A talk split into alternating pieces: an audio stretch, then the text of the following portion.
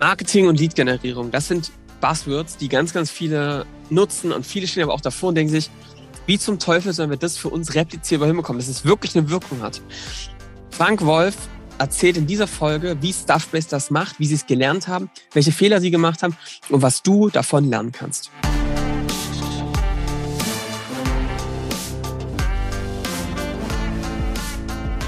Willkommen zum Scaling Champions Podcast. Konkrete Tipps und Werkzeuge für die Skalierung deines IT-Unternehmens. Hier bekommst du komprimiertes Erfahrungswissen aus über 80 Skalierungsprojekten pro Jahr. Zusammengestellt von Johannes Rasch und Erik Osselmann.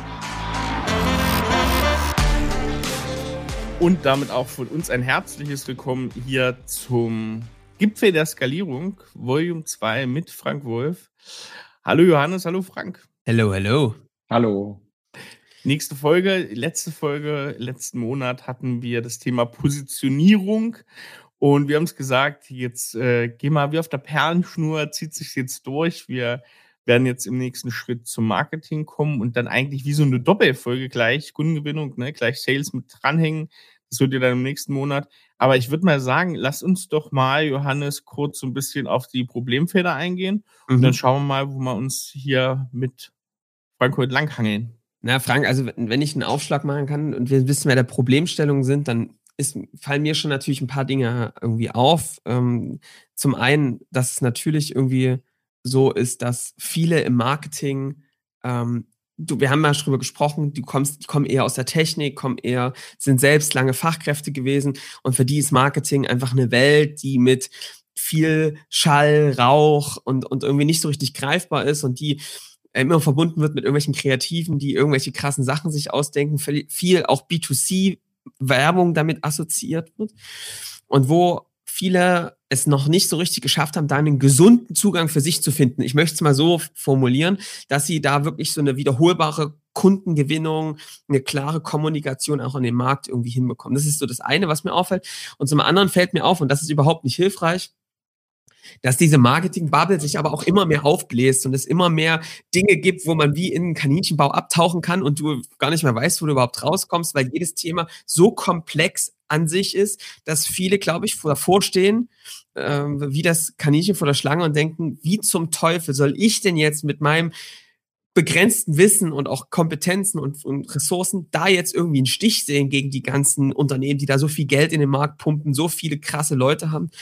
Und diese Folge soll ja, glaube ich, ein bisschen dafür sorgen, wie kann ich es denn trotzdem schaffen? Wie kann ich reinkommen? Wie kann man es vielleicht einfacher machen? Wie kann man trotzdem den Weg finden, ein cooles, gesundes, authentisches Marketing zu machen? Was sagst du dazu? Kannst du das, Klingt triffst super. du das? Kannst du das wiederfinden? Klingt super, klingt super. Also gerade diese, auch diese Überforderung, die, äh, äh, die Frage sozusagen, wenn man in Marketing eintaucht, wie viele einzelne Jobprofile es mittlerweile bei Marketing gibt. So ist es. Früher gab es wahrscheinlich mal das als Rolle. Ja. Ich mache Marketing, das ist heute sozusagen, äh, da, da gibt's äh, irgendwie, ich bin SEO Organic-Experte oder ich ja. bin also mittlerweile auch bei Paid Performance, also wenn man irgendwie für Marketingkanäle zahlt, dann man kann sich ja gar nicht mehr darauf spezialisieren. Du musst sagen, ich habe mich auf LinkedIn spezialisiert. Genau. Ne? Also auf der Ebene geht's immer weiter runter. Äh, tolle Profile, die da entstehen, ne? aber äh, ich genau, also wenn man da anfängt, ist sicher nicht einfach, hier den Überblick zu behalten. Ja. Sehr gut. Also auch in Anlehnung so ein bisschen an die Folge, wo wir letztens gesagt haben, einfach mal loslegen, ne? nicht so nicht so ähm, kompliziert denken, sondern mehr ähm, in Lösungen denken für das Problem. Ja. Äh, steigen wir auch so in diese Folge, glaube ich, mal ein. Genau, vielleicht, Frank, wie, wie war es denn, wie, wie, wie erlebst du es denn? Ich meine, du guckst, du redest auch mit vielen ja. IT-Unternehmern, ähm, mit IT-Unternehmerinnen, du red, siehst, hast eure eigene Reise auch gesehen. Was glaubst du denn, was sind so die größten Schmerzen, wenn ich vielleicht schon ein bisschen Marketing mache, aber vielleicht eher noch auf so einer vielleicht eher noch in so einer Ebene bin, dass ich irgendwie so ein kla sehr klassisches Marketing mache. Was heißt Flyer, ja. ne? Ja, was, ja. was erlebst du da so für Probleme? Du hast uns letztens eine schöne Story erzählt mit, mit deiner, äh, mit, dein, mit einer Mitarbeiterin von dir. Also ich, ich glaube, dass es gibt ein großes Missverständnis beim Marketing. Und das mhm. ist so ein, ähm, ich glaube, wenn man das verstanden hat, und das, das geht jetzt vor allem an die, die jetzt gar nicht Marketing machen, sondern eher, wenn ihr jetzt Gründer, Gründerin seid, ihr seid Geschäftsführer, ähm, ihr guckt auf euer Marketing, habt da so ein paar Fragezeichen. Eine Sache, wenn ich so eine Sache hier loswerden würde, dann wäre es die, und ich habe schon mal angeteasert, ähm, es ist so ein, es ist ein Vergleich zwischen Marketing und Bananen. Ja, das, mhm. ich habe mich jetzt schon darauf gefreut, dass ich den Vergleich noch bringen kann. Ja, wir uns auch. Und äh, ich auch so ein bisschen aus meinem Studium, äh, ich habe unter anderem mit Volkswirtschaftslehre studiert. Wer das gemacht hat, der kennt das äh, Konstrukt des Grenznutzens. Mhm. Und äh, das ist eigentlich ziemlich hilfreich. Und ich erkläre das mal an die Bananen und dann sehen wir einen super Unterschied zu Marketing ja. oder allen anderen. Ähm, also, du bist jetzt, du stehst da, du hast Appetit auf Bananen. Ja? Und du hast richtig, du brauchst jetzt ganz dringende Banane, kannst dir nichts anderes vorstellen. Und äh, du, du sagst jetzt, also ich würde jetzt ein Euro zahlen, wenn ich jetzt eine Banane bekommen würde. Mhm. Ja, dann kriegst du die Banane, zahlst den Euro, kriegst die Banane, isst die Banane. Du hast so einen Appetit, du würdest gerne noch eine zweite Banane essen. Ja, ähm, es ist nicht mehr so ganz so, also du hast ja schon eine gegessen, du würdest jetzt vielleicht noch 50 Cent zahlen, aber würdest gerne noch eine zweite. Ne? Also ihr, ihr seht, seht den Punkt. Ne? Ja. Was jetzt klar ist, so ab der dritten, vierten Banane sagst du, reicht jetzt. Ja? ja. Also ich bin jetzt satt. Ne? So ab der fünften würdest du wahrscheinlich Geld bezahlen, dass du sie nicht essen musst. Ja, ja. So bis, äh, in der Volkswirtschaft Lehrer würde man sagen, Bananen haben einen abnehmenden Grenznutzen als mhm. gut. Ja? Mhm. Und äh, kann man jetzt verstehen, wie das gemeint ist. Und das Spannende ist, dass viele Dinge im Unternehmen, die du machst, auch einen abnehmenden Grenznutzen haben. Mhm. Zum Beispiel Sales. Ja? Ähm, du kommst rein als neue Salesperson in ein Unternehmen und sagst, mache ich in meiner ersten Woche. Ja? Und dann guckst du und sagst, Mensch, wir haben, wir haben eh Anfragen von Kunden auf dem Tisch. Die sind in der E-Mail, guck mal rein. Oder wir haben Bestandskunden, die wollen noch ein bisschen mehr. Und dann guckst du die an, schickst denen ein Angebot und dann, dann beauftragen die das. Ja? Also die, deine erste Woche, die war super erfolgreich. So, zweite Woche, Jetzt hast du die ganzen Angebote abgearbeitet. Jetzt, ja, was machst du denn jetzt? Ja? Guckst du, okay, wir haben so ein bisschen Netzwerk als Unternehmen, jetzt rede ich mal mit denen. Also ihr versteht den Punkt. Ne? Also ja. ich bin da ähnlich. Und was äh, es ist bei anderen Dingen, zum Beispiel, wenn du ein Entwickler bist, Programmierung, ich habe das bei Stuffbase Live gesehen, unfassbar, was unser Team ganz am Anfang in einer Woche gebaut hat. Ja? Zweite Woche war schon komplizierter, weil wir hatten ja schon Dinge da, du musst die mhm. anpassen. Heute, äh, was können wir in der Woche bauen? Es ist viel, viel weniger, weil wir haben viele Kunden, riesige Komplexität dahinter. Du musst so viele Dinge beachten, viele Tests. Diese, der Grenznutzen nimmt ab. Ne? Also was ich für diese Themen. Und beim Marketing ist das anders. Es gibt dann Teile, wo der auch abnimmt, aber im Kern ist das, ist das zentrale Verständnis, Marketing ist eine der wenigen Sachen, wo du einen zunehmenden Grenznutzen hast. Ja? Ähm, ich habe jetzt mal, äh, ich stelle euch jetzt mal direkt hier äh, da im Mittelpunkt. Wir nehmen mal euren Podcast. Ich hoffe, ihr könnt mhm. die Sachen teilen so ein bisschen. Selbstverständlich. Eure allererste Podcast-Folge. Mhm. Wie viel Aufwand habt ihr gehabt, um die zu produzieren? Circa. Also, naja, also ja nicht so viel tatsächlich. Also, nein, nein, naja, also dieses, glaub, welche Tag brauche ich dafür? Ja, das, ja, das also ist so, das also diese, alles dazu. Erstmal ne? erstmal belesen, ne, was, was braucht man überhaupt für Software? Ja. Da muss man die Mikrofone kaufen, ja. da muss man, wie sprechen wir da überhaupt rein? War das jetzt gut? Ähm, ne, wie finden wir uns? Wer moderiert was? Etc. Ja. Schon viel Aufwand. Man muss Beziehungsweise muss man sagen, dass wir für diesen Podcast nochmal einen vorhergehenden Podcast machen mussten, das stimmt, um zu verstehen, ja. was es eigentlich braucht. Also, naja, okay. wir haben erst also, mal, wir so haben zwei Jahre Podcast gemacht, um zu wissen, wie wir hier agieren müssen. Also du, ja. richtig viel Aufwand, sagen wir mal so. ja. So, und euer erster, so ein erster Podcast, wie viele Zuhörer hat der dann? So einfach mal wenn man den frisch anfängt. Ich glaube, da haben also wir uns gefreut, dass so ein paar mit rübergekommen sind, ne, Erik? Ja, also lass das mal, lass das mal so ein paar ganz, also ja, wirklich auf Zeit gesehen, vielleicht 100 Leute oder so, so erste Folge sein. Aber der, die habt ihr rübergenommen. Also wenn ich die frisch anfange, ja, ja, ja, ja, wie viel habe ich da? Fünf, zehn Zuhörer? Weiß ich nicht. Ja, höchstens, höchstens, ja, ja, wenn das so ganz okay, ohne Beschreibung okay. ist, wahrscheinlich, ja. Okay, so und jetzt, wenn du jetzt heute guckt, sozusagen, wenn ihr jetzt hier so eine Folge, wie viel Aufwand habt ihr für eine Folge? Und wie viele Zuhörer habt ihr? Gigantisch. Also ihr müsst ja wissen, die jetzt hier alle zuhören. Wir machen vorher immer vier Stunden erstmal Vorbesprechung, welches Thema wollen wir machen. Wir bereiten das ausführlich vor. Da gibt es ja eine riesen Redaktion im Hintergrund, die die ganzen Fragen zusammen. Also zehn Minuten Vorbereitungszeit, bevor man dann 40 Minuten ja aufnimmt zu zweit und mit Gast sind es circa 14 Minuten. Ja. Auch äh, Vorbereitung. Und naja, und am Ende also ich sag mal, sind es dann eher um die Tausende, ne? Die wir jetzt an, an Hörern sozusagen, die reinkommen. Ja. Von daher, ja. Ja. Ähm, ja. Also sagen die, ja. die äh, super, danke für, für eure bitte, Mitarbeiter. Ja, bitte, also sagen, das bedeutet zunehmender Grenznutzen. So. Ja. Und das ist jetzt noch nicht alles. Jetzt musst du sagen, okay, ähm, was du jetzt machst mit wenig, ihr habt jetzt mit wenig Aufwand einen Kanal geschaffen für Kundengewinnung. Ja? ja. Und was jetzt das, das Magische an diesem Kanal ist, da ist ja Kundengewinnung nur ein Teil davon. Ja? ja. Ähm, der zweite Teil im Marketing würde man sagen Branding. Ja? ja. Ähm, das heißt, ihr seid bekannt äh, über diesen Kanal, aber was noch viel wichtiger ist, dass die Leute euch abnehmen, ihr seid kompetent in dem mhm. Umfeld. Ne? Mhm. Da geht ja, ihr werdet das in eurem Vertrieb merken, Leute ja. kommen nicht rein und sagen, könnt ihr das überhaupt, sondern check, ist dran. Ja, wahrscheinlich sind die oft, ihr wollt noch viel mehr erzählen, als dass die sagen, hey, lass mal weg, ist mhm. alles klar. Äh, wie, wie können wir starten? Also das würde man im Marketing so unter Branding sehen. Also, also Frank, da kann ich dir mal eine Geschichte erzählen. Ja. Ich hab, früher musstest du wirklich erklären, was machen wir da, wie gehen wir vor, was sind so die hm. Schritte.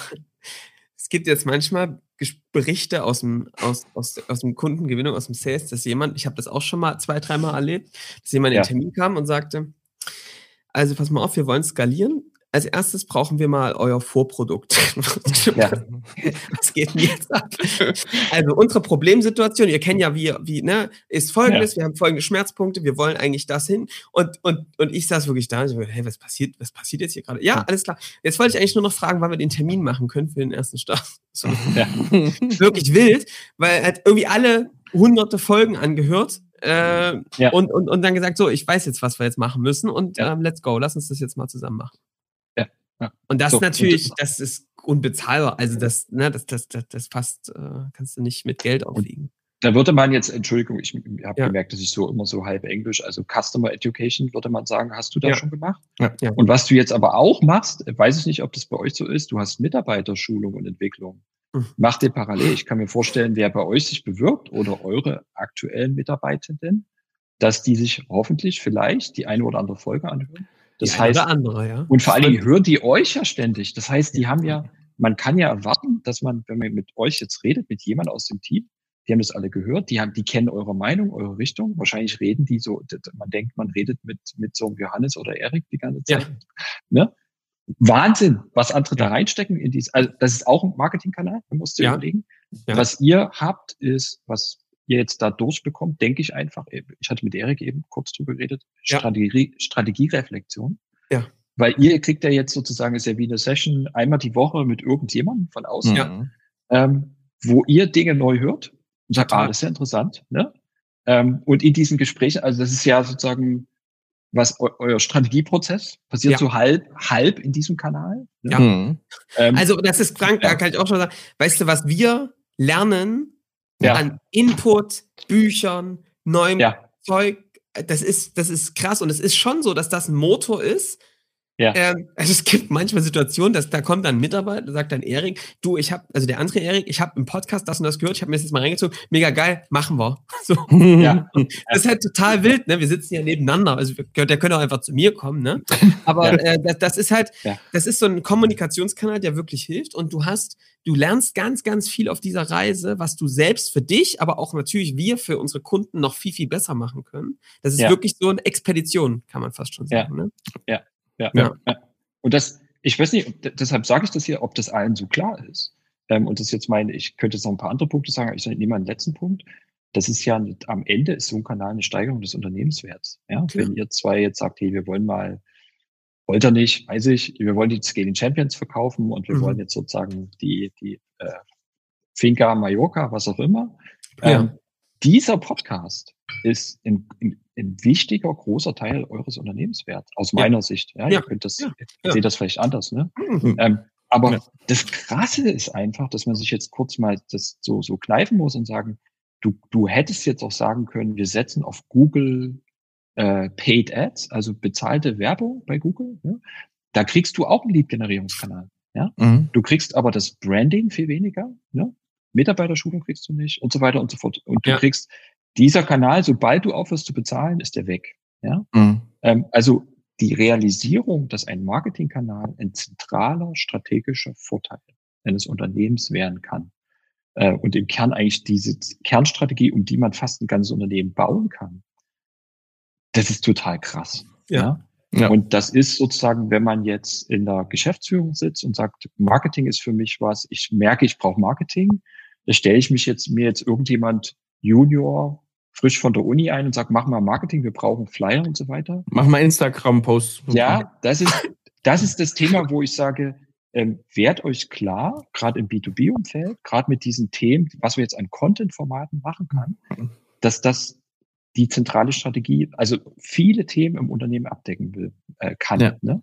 Und jetzt ja. können wir mal, ich mache jetzt mal als Gegenpol zwei Dinge, die ich so gesehen habe oder die in der, in der Praxis passieren. Ja? Mhm. Nummer eins ist, du hast jemanden im Marketing, der fängt an und du sagst ja, wir brauchen erstmal Suchmaschinenoptimierung, mach mal einen Blog. So, dann fängt er an, derjenige oder diejenige Blog aufzusetzen, einen Monat lang.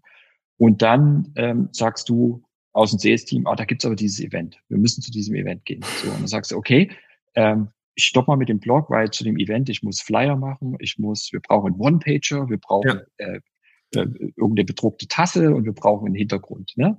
Ähm, und dann sagt der Geschäftsführer irgendwann, ah, ich habe jetzt in der, unser Wettbewerber ist in der Presse, wir brauchen PR. Äh, brauchen wir eine PR-Agentur? fang mal an, eine zu suchen. Ähm, äh, nach, Im April kommt dann der Podcast. Äh, wir haben einen Podcast gehört. Also ich, ich könnte jetzt weitergehen. Das Ding ist, als Marketing-Team kannst du es schaffen, ein Jahr lang totalen Stress zu haben, viel Geld auszugeben, am Ende nah am Burnout zu sein. Ja. Alle, alle weinen nur noch. Ja? ja. Und du hast nichts ja. erreicht. Du hast nichts erreicht, weil du denkst, Marketing hat einen abnehmenden Grenznutzen. Dass du sagst, ich mache jetzt ein Event, das erste mhm. Event ist das effizienteste, was wir machen können. Das zweite ist dann weniger und so weiter. Es ist genau andersrum. Das mhm. heißt, da, wo Marketing jeweils nicht wirkt, in dem ersten Monat, dann stoppst du es. Dann machst du das ja. nächste und dann machst du das nächste und dann machst du das nächste. Ja? Und du, du stehst da als Geschäftsführung, guckst auf das Thema und sagst, was ist nur mit unserem Marketing-Team ja los? Ich gebe denen ja. so viele gute Hinweise. so, das ist ich, ich das bin so wertvoll, indem ich das Team so gut Input liefere und die kriegen doch, das einfach nicht doch, sauber genau. Und jetzt, wenn, wenn du jetzt sagst, äh, äh, ich habe noch eine andere Situation, die mich immer, die, die, die mich richtig wütend gemacht hat in der Zeit, äh, in, jetzt nicht bei Stuffbase, äh, sondern auch meine Karriere.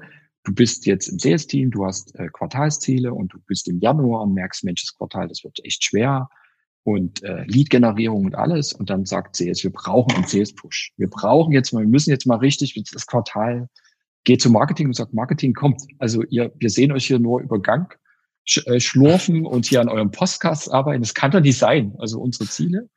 Und dann machst du eine Kurzfristaktion für um Q1 mhm. zu retten. Ja? Mhm. Ähm, ja. Stoppst alles andere, was du im Marketing gemacht hast. Natürlich hilft das null, was du im nee. Marketing jetzt machst. Weil das Ding ist schon, was du im, im Sales kannst du Kurzfristaktion machen. Das geht. Ja. Also du kannst einfach sagen, ich rufe die Leute nochmal an, ich aktiviere Themen, ich gucke, was ich da an, an Themen, vielleicht habe ich Upsellings. Im Marketing ist das super schwer. Und Leute im Marketing, ist, für die ist das zutiefst frustrierend. Ja? Weil du oft ja von einer Machtposition, Sales hat viel mehr zu sagen und hat ja. viel mehr sozusagen die, die, die, die Zahlen, die am Ende zählen. Ja. Und du sitzt da und alle haben das Gefühl, Marketing ist jetzt, äh, das kann ich äh, in wochenweise in andere Richtungen schicken. Und wenn es eine Botschaft gibt hier, ist zu sagen, werd dir als Unternehmen klar, was es bedeutet, dass Marketing in zunehmenden Grenzen hat mhm. und das, welche vielen strategischen Konsequenzen das hat. Ja? Und wenn du es gut machen willst, darfst du es nie vergessen. Das wäre ja. so mein Marketing-Bananen-Vergleich an der Stelle. Ich, ich werde mir daraus Text einziehen. Das wird meine neue LinkedIn-Beschreibung, Frank. Du? Gestalter. Ja, ja, genau. Also, ähm, ja, also total gute Vergleiche, vor allem, vor allem, weil ich, ähm, weil ich sehe diese, diese Punkte, wenn du sagst, ähm, ich mache immer was anderes, ne? Also diesen ja. Weg zu gehen, den haben wir auch sehr, sind wir auch sehr gegangen. Es wäre interessant, wenn du uns da auch nochmal dann Einblicke lieferst, wenn du jedes Mal was Neues startest, ne? Weil man ja irgendwann, und das war aber auch für uns eine Reise, das zu merken, ähm, die Sachen, die wirklich gut funktioniert haben, waren immer die, die man langfristig durchgezogen hat. Ja. Das würden die interessanten, die wirklich wertvollen Dinge mhm. fürs Unternehmen. Und das ist, glaube ich, auch nochmal interessant, wenn du da auch nochmal die Story erzählen kannst von deinem Blog, von dem Buch, wie du das gestartet war als Vor-Stuff-Base, aber vielleicht auch, wie du diese, diesen Input mit rübergenommen hast. Also in gewisser Weise, ne? wie dir das, übers Netzwerk, über Ideen, über Strategie dann auch was reingebracht hat für Stuffbase, was du ja schon damals vorher gestartet hast in deiner Karriere. Johannes, du jetzt gerade noch was? Nö, nö, sag mal. Finde ich gut. Also das, der Vorteil hier ist, dass du, dass ich zum Beispiel, äh, ich habe angefangen, einen Blog zu schreiben über einige Jahre und da war ich bei T-Systems, habe dann auch ein Buch herausgegeben und ich hatte die Chance zu lernen, wie sowas über die Zeit funktioniert. Und das, mhm. also genau euer Effekt auch, dass ja. ich, du merkst zwei Dinge. Erstens, der Aufwand pro einzelner, sagen wir mal, zum Beispiel Blogpost geht runter. Du wirst einfach besser. Ja. Und die Reichweite geht hoch. Das, das passiert. Was du oft nicht hast, wenn du jetzt ein Unternehmen startest, ähm, bist du sowieso, hast du das Gefühl, du musst eine Million Sachen gleichzeitig machen. Mhm. Oft hast du diese Ruhe dann nicht mehr, um zu sagen, wir starten das jetzt mal, das wird schon klappen. Ja? Mein riesiger Vorteil war, ich habe einfach gesehen, dass es geht, dass es funktioniert und dass man die Geduld braucht und dass ich, ich habe, ich weiß, ich muss jetzt hier ein halbes Jahr erstmal reinstecken, ohne ja. dass hier irgendwas kommt. Ich habe ein paar, es gibt ein paar Leading-Indikatoren, können wir drüber reden, aber diese Ruhe, stell dir mal vor, du hast dann noch einen Investor dazu, der dir noch Geld gegeben und er sagt, hier, Mensch, das Geld ist doch da, wieso, wieso macht der keine Google Ads? Und dann bist ja. du bei Facebook, was geht denn da? Und da gibt's so diese Events. Also da brauchst du viel Rücker. Also, und das ist, ich, ich habe sozusagen dem Team ganz oft am Anfang gesagt, als Marketing, auch als Leiter, Leiterin Marketing am Anfang musst du vor allen Dingen, gibt es ein Wort, was du ständig sagst. Und das ist Nein. Ne? Ähm, ständig Leute, du hast jeden Tag in deiner E-Mail-Inbox jemand, der sagt, hier die Konferenz, passt doch super zu euch. Du hast, du musst einfach Nein sagen. Ja? Mhm. Und das ist super schwer. Ähm, weil es einfach zu viel gibt und du ständig, also wirklich auf Tagesebene Entscheidungen triffst, wo du sagst, ist die gerade gut? Ist die, oder ist das nicht die riesige Marketingchance überhaupt, mhm. ja, die wir jetzt hier durch die, äh, die, die mir durch die, die Finger rinnt. Ja?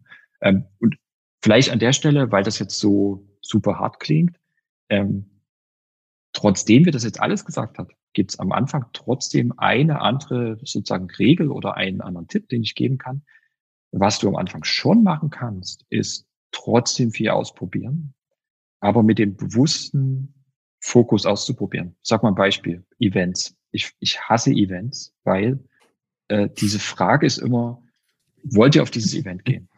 Und ob das gut ist oder nicht, du weißt es einfach nicht. Du hast keine ja. Ahnung. Ja? Und was du am Anfang aber machen kannst, äh, ist zu sagen, ich gehe auf dieses Event und ich besuche das einfach. Ja? Ich gehe nicht hin mit dem Stand, sondern ich, ich gehe so hin. Ähm, mhm. Zum Teil haben wir am Anfang auch Deals gemacht, zu sagen, wir sind Softwareansteller, wir, äh, Softwarehersteller, wir sind potenziell für euch eine coole Zielgruppe. Wir wissen nicht, ob euer Event gut ist. Habt ihr Lust, uns zwei Karten for free zu geben? Wir kommen mhm. gerne, gucken es uns an, damit wir nächstes Jahr kommen. Kannst sogar noch Geld sparen, wenn du willst. Ja. So. Und dann bist du da und dann auf dem Event kriegst du das Gefühl, ist meine Zielgruppe da. Ja? Mhm. Was mhm. sind die anderen Vorträge? Was, wer erzählt hier was? Sind die richtigen Leute da? Ähm, wie sind die Stände? Wer sind die anderen äh, sozusagen Aussteller auf diesem Event? Wenn du einmal dort warst, hast du ein wesentlich besseres Gefühl. Ist meine Zielgruppe hier? Und ist das relevant und spannend? Ne? Und dasselbe gilt für andere Aktionen. Du kannst trotzdem Google Paid äh, äh, äh bezahlte Suche äh, am Anfang verwenden, um einfach herauszufinden, was sind denn Keywords, wie viel Suchvolumina ja. habe ich denn auf ja, genau. Also, aber da gehst du mit einem völlig anderen Mindset. Das ist so ein, mhm. so ein, so ein wie ein forschendes Mindset dran, mhm. ne?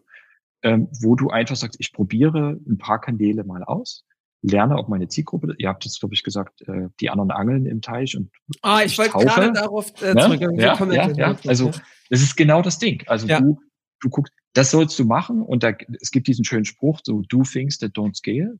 Mhm. Ähm, ich habe sozusagen am Anfang zu vielen Dingen ja gesagt. Ich habe da zum Teil unfassbar Zeit verloren. In, ja. in, in, also ich, ich bin zu super kleinen Zielgruppen äh, über die Alpen gefahren mit, äh, wo ich wo ich drei Tage dort war und am Ende gesagt habe, oh, das war einfach Zeitverschwendung. Ne? Ja. Aber du trotzdem kriegst du darüber ein Gefühl, was funktioniert und vor allen Dingen wozu du in Zukunft auch Nein sagen kannst und solltest. Und da möchte ich jetzt mal ja. als alter Angler äh, meine Metapher nochmal einstellen, weil das ist ja genau das Ding, ne? Ich bin jetzt auch nicht ein super geduldiger Mensch. Ich glaube, mhm. Frank, du bist auch nicht ein super geduldiger Mensch. Mhm. Äh, äh, und trotzdem ist diese Geduld ja entscheidend. Und ich frage mich immer, was, was hilft da? Weil ich meine, es hilft ja nichts einem Gründer oder einem Unternehmer oder im Marketing zu sagen, habt mehr Geduld, das wird schon, wenn die das Gefühl haben, wir sind nicht richtig dran.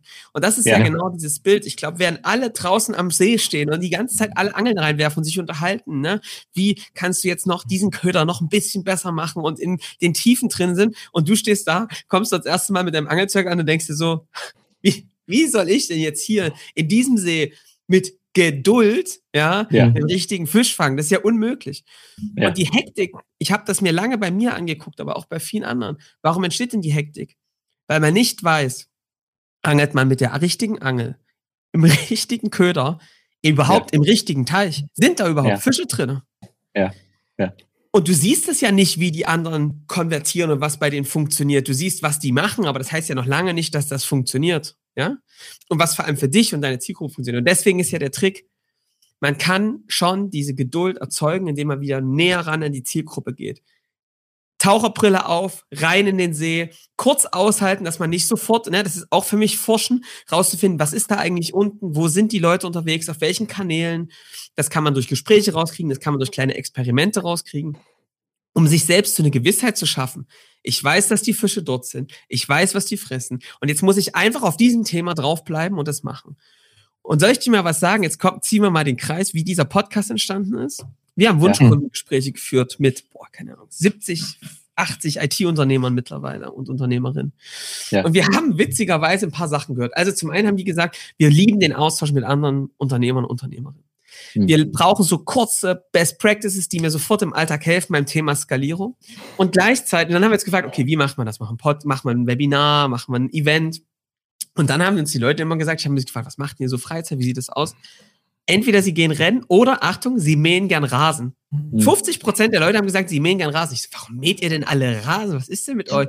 Ne? IT-Unternehmer, IT-Unternehmerin, nur ja. im Kopf arbeiten, da sieht man mal, hohes Gras, drüber fahren, niedriges Gras. so ja. manchmal, ja. Und da haben wir gesagt, nee, dann lass uns doch einen Podcast machen. Wenn ja. die schon ein paar Podcasts hören, das sind Themen, die sie interessieren. Und dann haben alle noch gerne Wein getrunken, was gerne gegessen. Ne? Und uns liegt das eben auch nicht fern.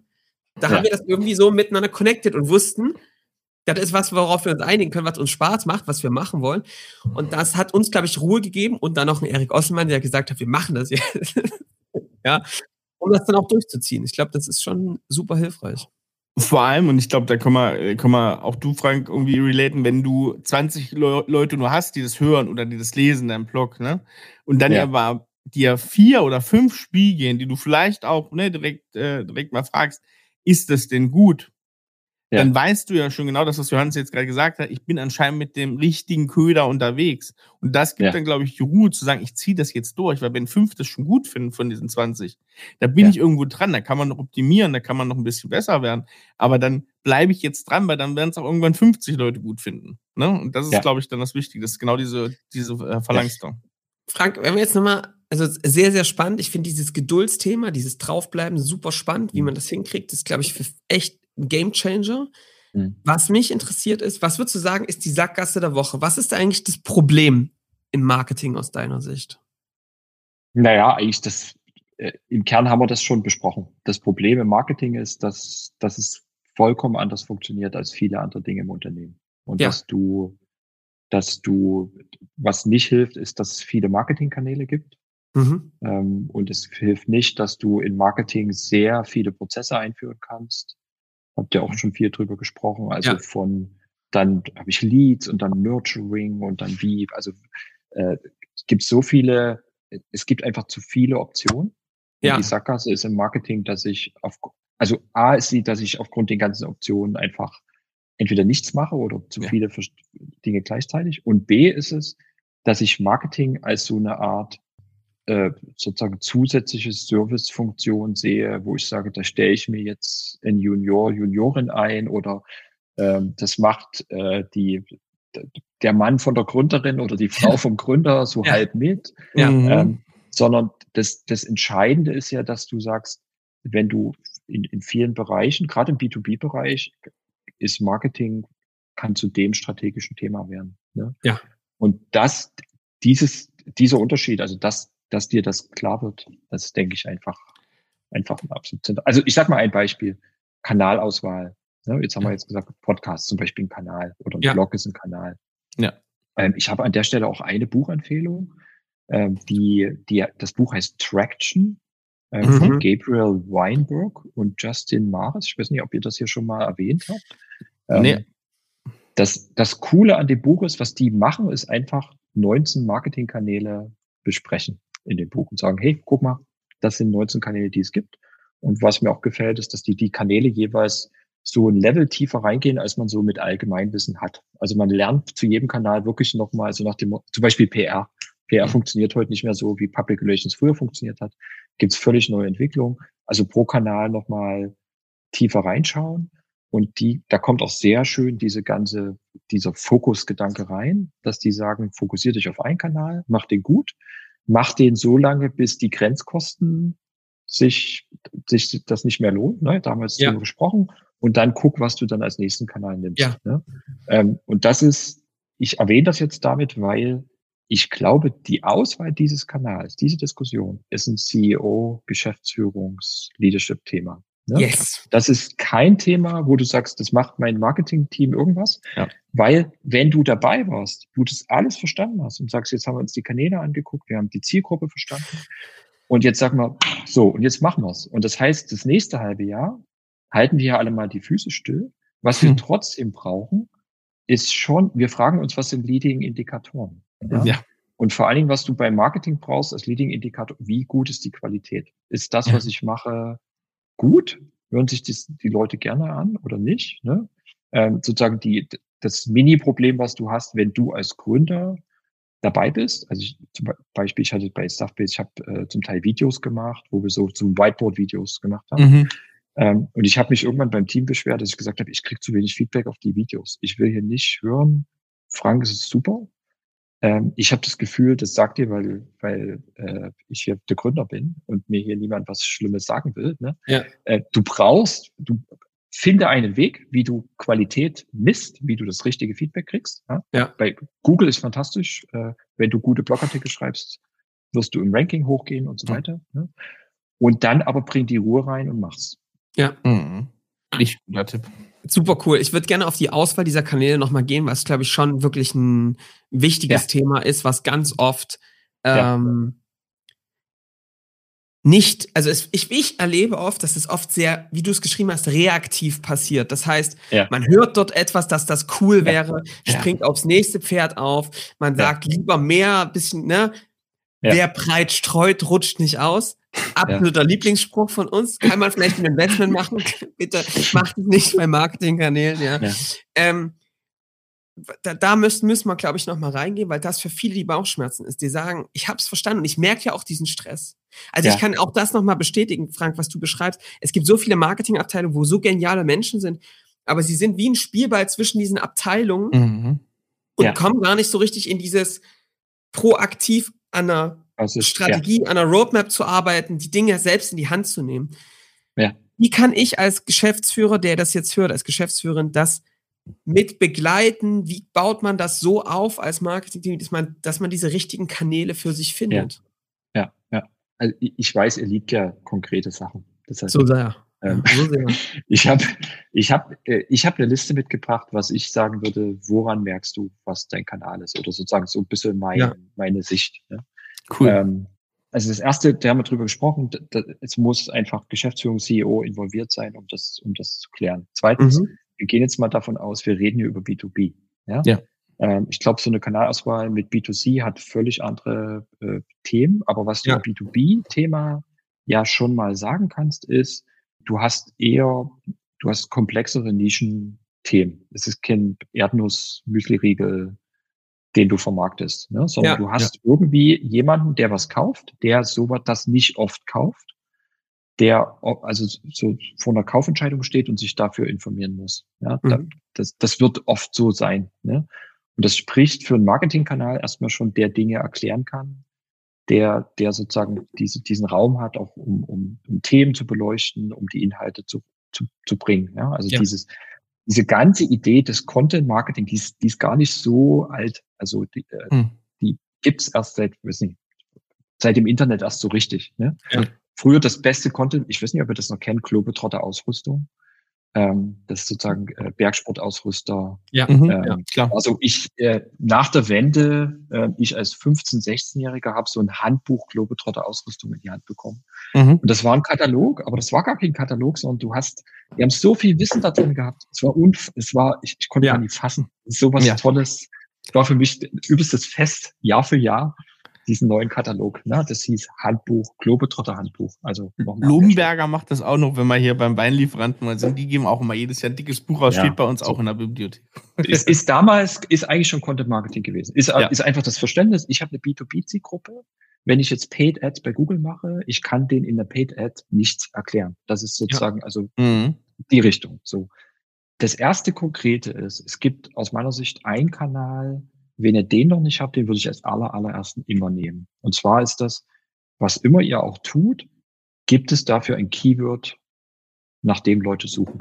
Ja? Mhm. Ähm, bei Subbiz war das relativ klar Mitarbeiter-App. Ja? Mhm. Das ist, im Marketing würde man sagen, das ist ein Bottom of Funnel, also das ist ein Keyword, das heißt ein Keyword, wer danach sucht, der ist ein Volltreffer für dich als Unternehmen. Ja. ja? Ähm, es gibt dann noch das, den mittleren Funnel. Ein mittleres Funnel-Keyword für uns war zum Beispiel, wert sagen, sowas wie Kanäle, interne Kommunikation. Ja? Mhm. Da sucht jemand noch nicht nach Mitarbeiter-App, aber er sucht, er will irgendwie was kommunizieren und er sucht nach Kanälen. Ja? Und in, in, dann sagt man noch Top-Funnel-Keyword. Das sind also Dinge, die, die so eher generischer sind, zum Beispiel interne Kommunikation, Herausforderungen oder mhm. Vorteile oder Strategie. Ne? Mhm. Ja. So, und das kannst du eigentlich in jedem Bereich, in dem du gehst, ja. kannst du sagen, es gibt Top, Mittel und äh, Bottom Funnel. Mhm. Und wenn es für ein Thema ein, ein klares Keyword gibt, dann wäre mein, an, an der Stelle mein Tipp, macht keinen anderen Kanal, sondern versucht mal, das Keyword sollte man bei Google organisch, also so, dass jemand danach sucht und es dann wirklich über Google findet, ich dafür nichts bezahlen muss, das solltest du organisch bekommen. Mhm. Wenn du wenn du irgendwas anderes machst, stopp das, mach als erstes das, weil das ist das, was über die Zeit dir ganz viele erstmal gute, sinnvolle Leads gibt. Ja, wenn die, wenn die aus irgendeinem Grund nicht gut sind, dann wirst du merken, ah, das Keyword ist noch nicht optimal, es gibt andere.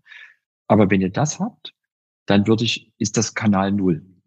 Mhm. Also wer den nicht hat und äh, jetzt gibt es sicher ein Gegenargument, was man jetzt so verbringen könnte, sagen, ah, Google ist aber schwer und ich muss doch lange schon die Webseite haben und ich, ich bin da ganz neu. Ne? Ähm, die gute nach jetzt in einer Minute Suchmaschinenoptimierung. ähm, ich, die, Alle äh, Fragen für Agenturleistungen, die das mal gemacht haben, die einfach an Frank schreiben. Der ja, also ich liebe Suchmaschinenoptimierung, aber sozusagen jetzt nur, also für die Leute, die es nicht kennen, in einer Minute, was ist wichtig zu wissen dazu? Früher war das so, dass eine Webseite gut vernetzt werden, sein muss, das heißt viele Backlinks haben ja. muss und ähm, dass, dass Google dann sagt, hey, deshalb ist die die Webseite, äh, der PageRank ist besonders hoch und dann sind die besonders relevant, die Ergebnisse. Was Google jetzt gemacht hat über die Jahre, ist immer mehr sogenannte User Signals anzugucken. Mhm. Also wie lange bleiben Nutzer auf der Seite? Wie gut ist tatsächlich dieser eine Content? Ne? Ja. Das ist bei Social Media übrigens auch passiert, so bei Twitter und Facebook. Da kommt Reichweite sehr über meine Connections zustande. Und der, die große Innovation von TikTok ist eigentlich, dass ich bei TikTok ganz frisch sein kann. Wenn ich aber was richtig Cooles hochlade, was sehr interaktives, das Leute lieben, habe ich in kürzester Zeit auch eine Million Abrufe. Ne? Ja. Also ich gucke viel mehr auf den einzelnen individuellen Content, ist der gut oder nicht. Und wir haben das bei Stuffbase gemerkt.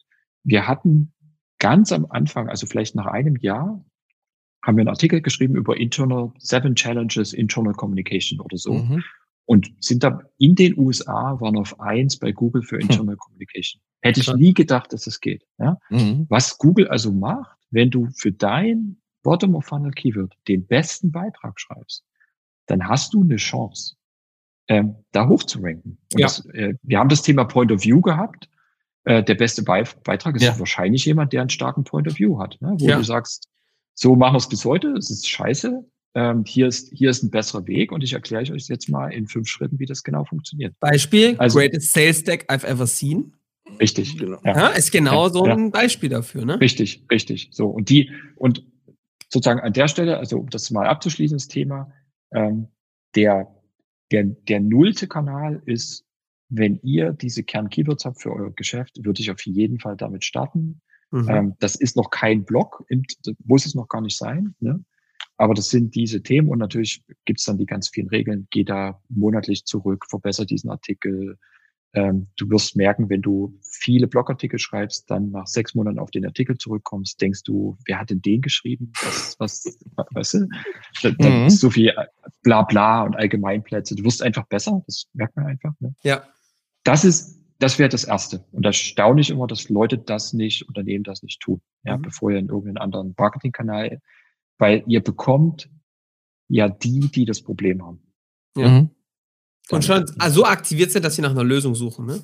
Und dass die sozusagen, genau, das ist Bottom of Funnel. Und deshalb würde man auch sagen, wenn du jetzt, äh, wenn wir über diesen ganzen Content-Themen reden, deshalb würde ich auch immer versuchen, Content von innen nach außen aufzubauen. Also zuerst brauchst du mal den, die Inhalte für die Leute, die wirklich das Problem suchen. Und dann gehst du raus und sagst, hey, was ist die beste Mitarbeiter-App oder was sind die besten, ja. ne, was Vergleiche, ne, was sind die Optionen? Und dann gehst du noch weiter raus und sagst, okay, ähm, was sind eigentlich die, die Hauptprobleme? Ich sage mal ein Beispiel für einen Top-Funnel-Content, die wir gerade gemacht haben. Ähm, wir haben interne Kommunikation gefragt, was sie verdienen. Ja? Mhm. Und haben daraus eine Studie, die große Gehaltsstudie interne Kommunikation. Hat mit mhm. Mitarbeiter bei der Apps oder mit uns nichts zu tun, ja. ist aber ein Service für diese Community, weil wir denen sagen, dass du, du kriegst von uns das ultimative White Paper für deine nächste Gehaltsverhandlung. Ne? Mhm. Ähm, Top Funnel Content sind keine Leute, die jetzt, äh, die ich vielleicht direkt an Sales weitergebe, reden wir dann noch drüber, ne? Ja. Aber ist, ist natürlich äh, fantastische Inhalt. Ja, sehr, sehr gut. Sehr gut. So, okay, Kanal, Kanal 0. So, ähm, das, das war Kanal 0. genau. Ja, ja. Ähm, jetzt würde ich sagen, du guckst jetzt, äh, du tauchst in den Teich ne, und guckst, äh, wo, in welchen Kanälen, nehmen wir jetzt mal, ich habe die 19 Kanäle, vielleicht sind es auch ein bisschen mehr. In welchen Kanälen ist meine Zielgruppe? Bei uns war das immer, dass wir gesagt haben, interne Kommunikation, die sind nicht bei Instagram beruflich mhm. oder so, die sind wahrscheinlich, die sind eher bei LinkedIn oder so. Ne? Oder mhm. auf welchen Konferenzen sind die? Zu Konferenzen mal so ein Beispiel. Ich bin am Anfang zu Konferenzen gefahren, wo Intranet-Manager sich getroffen haben. Und da ist nichts passiert. Das war richtig enttäuschend. Bis wir gemerkt haben, dass wir gesagt haben, Intranet-Manager sind oft die, die eine Mitarbeiter-App eher als Konkurrenz empfinden, mhm. weil das sozusagen ihr, ihr System so, so ein bisschen in Frage stellt. Ne? Heute ist ja. es anders. Wir, wir sind ja mittlerweile ein Intranet, das, da geht das alles. Aber das war für mich ein unglaublicher Aha-Effekt. Ich dachte, Mensch, das müsste die doch interessieren. Ja? Hm. Ähm, und da ist wenig passiert. Das heißt auch, äh, zum Beispiel in unserem Kommunikationsumfeld, auf die Frage HR, wie interessiert die das und wen interessiert das da? Da gibt es Nuancen, die man verstehen muss. Und je besser man die versteht, desto, und wenn du da mal die richtige Konferenz triffst, ne, dann ist das wie ein Aha-Erlebnis, weil du sagst, krass, ich habe plötzlich, ich hab plötzlich richtig gute Gespräche mit genau den Leuten, die ich suche. Und Frank, mhm. da muss ich mal kurz äh, Break machen, weil das ist nämlich das, was ganz häufig passiert. Was würden IT-Unternehmen normalerweise machen? Die gehen zu Events, wo ITler unterwegs sind, mhm. nämlich aus den großen Brands, ja? Ja. Um dann mit denen zu sprechen. Da ist vielleicht auch mal ein IT-Leiter dabei, ne? Ja. Aber irgendwie so richtig mhm. Ja. Ganz viel. Entsteht der Crip nicht. Und da sind natürlich auch alle, ne? Das ist wieder jetzt ja. genau der See. Ja. Alle fischen im gleichen See und irgendwie kriegst du nichts, ne? Und dann gibt es eben smarte Leute, die sagen, was waren denn bisher die Kunden, wo es so richtig geil durchgelaufen ist? Da hatten wir den CEO oder zumindest jemand aus dem C-Level mit dabei. Ja. Und was haben die gemacht? Die gehen auf einmal auf Events, wo die unterwegs sind. Ja. Und kommen eher aus der IT mit so ein bisschen halbstrategischen Thema. Wie kriegst du es operationalisiert? Und auf einmal sind die dort die ja. Shootingstars, ne, auf so einem Event. Ja. Ja. Und das ist genau dieses anders zu denken als alle anderen. Wenn hm. du in diesem Mainstream mitschwimmst und dann den 50. Mal den gleichen IT-Leiter belatschst mit dem 50. Pitch und Gespräch, ja. du wirst ja. keine Chance haben. Du musst anders denken. Ne? Und das ist genau, ja. Das ist total clever und das geht eben tauchen, ist hier das Motto. Ne? Ja. Hm. ja. Ja, sehr gut. Und vor allem also, immer weiter hinhören, immer weiter. Also ja. die, ich finde das Tauchenbild super. Das heißt aber, dass du halt auch nach, was nicht, nach zwei Monaten eben nochmal tauchst. Ne? Und also ich habe ja sonst immer nur eine Tauchbrille auf, weil, weil, wirklich, du merkst immer wieder, immer wenn du denkst, so jetzt hab ich's, ja, ja. Denk, merkst du so, so. Ja, wieder ab ins kalte Nass, ja. Ja. ja. Genau, also Zielgruppe, ne? Ähm, dann habe ich einen weiteren Punkt, über den haben wir schon gesprochen, aber jetzt hier nochmal Vollständigkeit halber. Ich würde sagen, Kanäle, die langfristig einen Wert aufbauen, die mehr als Lead Gen tun, die würde ich versuchen, die würde ich immer bevorteilen, ja. Mhm. Also gerade diesem B2B-Umfeld, ich weiß, dass jetzt nicht alle einen Podcast starten können. Das wird, äh, das wahrscheinlich wird das schwer, ja? aber ich würde mir das schon angucken und sagen, ähm, der Kanal kann so viel, haben wir vorhin besprochen, so viel mehr. Wenn es irgendwie geht, würde ich in diese Richtung gehen. Ja. Also im Follow-Format, so nennen wir das oft, ne? Es gibt ja diesen, dieses Fischmodell für Content, ne? Wir sagen auch Follow-Format. Und ich meine auch, Frank, ne? Nicht jeder kann einen Podcast starten, vielleicht weil er jetzt keinen Bock hat zu reden, aber ich glaube auch, was dann auch falsch ist in die Richtung ist, wenn man jetzt sagt, naja, guck mal, Podcast, ne? Und von unseren Kunden denken das auch mal dann viele, dass sagen, na, ihr macht ja auch einen erfolgreichen Podcast, jetzt mache ich auch einen, was natürlich die Vorüberlegung sein muss, kann ich erstmal zehn Folgen füllen. Das Gute ist, wenn du zehn Folgen füllen kannst, ne, gut füllen kannst, ja. die kannst du eigentlich immer, wenn du deinen Kunden sehr genau kennst, dann kannst du auch 100 füllen. Definitiv, ja. das geht dann auch. Aber ich ja. glaube, das als Vorüberlegung ist schon wichtig, weil was sehr generisch ist, was dann überhaupt nicht passt, ist genau auch die falsche Herangehensweise. Da schadet das nur Loslaufen auch zum Teil, weil du dann halt gar nicht den Grip bekommst, ne, den wir schon beschrieben haben. Absolut, absolut. Aber es gibt so tolle Formate. Ich meine, am Ende ist ja der Klobetrotter, ähm, die Klobetrotter-Geschichte ja auch ein Follow-Format, weil du dich schon wieder auf den nächsten, äh, äh auf den nächsten gefreut hast, weil die Leute wussten, es kommt, ich krieg einen hohen Nutzen, ja. dann kommt der nächste, dann kommt der nächste, ne, weil du wirklich was Legendäres irgendwie Richtig. geschaffen hast, ne? Ja, ja. ja. Das, genau, musste halt, das ist natürlich wieder Zeit, aber an der Stelle ist es, ist es gut investiert. Ähm, vielleicht an der Stelle noch diese, weil ihr gesagt habt, Follower-Format was ich zum Beispiel immer sehr an einem Blog gemocht habe, ist, dass ein Blog zwar auch ein Follower-Format ist, ne? nicht so stark wie zum Beispiel ja. Podcast, mhm. aber ein Blog halt mit seinem kompletten Inhalt immer bei Google wirkt ja, im Longtail. So. Also sozusagen, brauchen wir jetzt nie tiefer reingehen, aber sozusagen die Google-Suche funktioniert viel über diesen sogenannten Longtail, also diese diese sehr wenig, selten gesuchten Keywords, die aber sozusagen auch dann am Ende ganz viel Suchvolumen ausmachen. Und alles, was du in so einen Blog reinbringst, ist halt bei Google da. Dadurch ja. hast du immer wieder neue Leute auf dem Blog, die einfach in deinem Problemumfeld suchen. Ja? Ähm, das hat, das hat mir immer sehr gefallen, ja, weil, weil ja, verstehe ich. Google ist eigentlich die, erstmal auch die beste Wette dazu. Und du hast äh, bei Google ganz viele Möglichkeiten, einfach auch diese Analytics zu kriegen, was, welche Keywords laufen, die Leute auf welchen Keywords, wo gehen die eigentlich dann hin, äh, was, äh, ich sag mal Beispiel, wir haben Webinar gemacht irgendwann bei, bei Stuffbase und dann haben wir gemerkt, ist echt schwer am Anfang mit Webinaren. Ne? Da hast du dann fünf Teilnehmer, äh, davon springen, während du redest, noch drei ab und dann sind noch zwei da oder so. Äh, es gibt so eine legendäre interne Geschichte, dass ich in den USA mein erstes Webinar gemacht habe und ich hatte zwei Teilnehmer. Und die zwei Teilnehmer, der erste ist nach fünf Minuten weg und der zweite nach zehn Minuten weg. Und dann saß ich alleine in dem Webinar und habe dann noch fünf Minuten weitergeredet. Ich war einfach, das war so deprimierend. Aber ey, Frank, mal ohne Scheiß, ne? Das ist doch mal, das ist die, das ja, sind die Geschichten, die ja, einfach unglaublich halt, helfen. Weil das ja. ist echt das, was mich echt so wahnsinnig macht, ist, man sieht auf LinkedIn die ganze Zeit, wie alle, ey, guck mal, wir hatten ja. 1000 Leute in unserem Webinar ja. und dann waren es 500 und du sitzt dann da, da in deinem Webinar mit fünf Leuten und denkst dir so, ja, scheiße. Ja. Das funktioniert ja, ja. nicht. Das, Aber das, das, ist, was bin ich für eine Wurst? Ja? Alle, die tausend haben, die haben alle am Anfang fünf gehabt. Das ist eigentlich genau. so. Keiner, das, das, das muss ja einfach klar sein. Und das, äh, was, ich, was ich noch erzählen wollte dazu, was wir bei Webinaren angefangen haben, wir haben dann irgendwann, ich habe ja vorhin von diesen Internal Comms Blogpost erzählt, wo wir dann in den USA auf Nummer eins waren. Ich habe dann gesagt, wir nennen die Webinare mal so, wie wir die Blogposts nennen, weil offensichtlich haben die sehr gute Marketing würde sagen Click-Through-Rates, ne? Also mhm. die Leute klicken darauf. Und das hat, das war zum Beispiel ein großer Unterschied dann. Ne? Da hast du schon gemerkt, das sind die Themen, die die Leute interessieren. Da sollten wir, also du lernst ja bei Google ganz viel. Das ist komplett ja. datengetrieben. Deine Zielgruppe, was macht die, wo klickt die, wie lange bleibt die da drauf? Ne? Ähm, das gibt dir ja ganz viele Themen schon zurück ja, an der Stelle. Also ähm, ist einfach spannend, Google als Kanal. Ne? Ja. Genau. Und jetzt der nächste Punkt wäre, Erik, du hast es eben schon mal angesprochen, den finde ich super spannend, wenn du ihnen, das gilt für jeden Kanal, aber je mehr du noch in diese Inhalts-Content-Kanäle gehst, es muss dir leicht fallen, als ja. Unternehmen und als Person, diesen Kanal zu machen. Ja. Und da gibt's, das ist super individuell. Es gibt Leute, die können zum Beispiel gern, die, die sind gut im Video aufnehmen. Ja. Ähm, die sind einfach, kommt da gut rüber, können da gut sprechen. Und du musst einfach sagen, wenn ich das wöchentlich mache, ist das was, wo ich einfach wöchentlich denke, oh, nein, bitte, ja, äh, keine Lust. Oder wo du einfach sagst, cool, ich freue mich, die Woche, ja. Podcastaufnahme, ähm, haben wir den Gast und so weiter, das ist cool. Äh, und ja. dann nächste Woche wieder.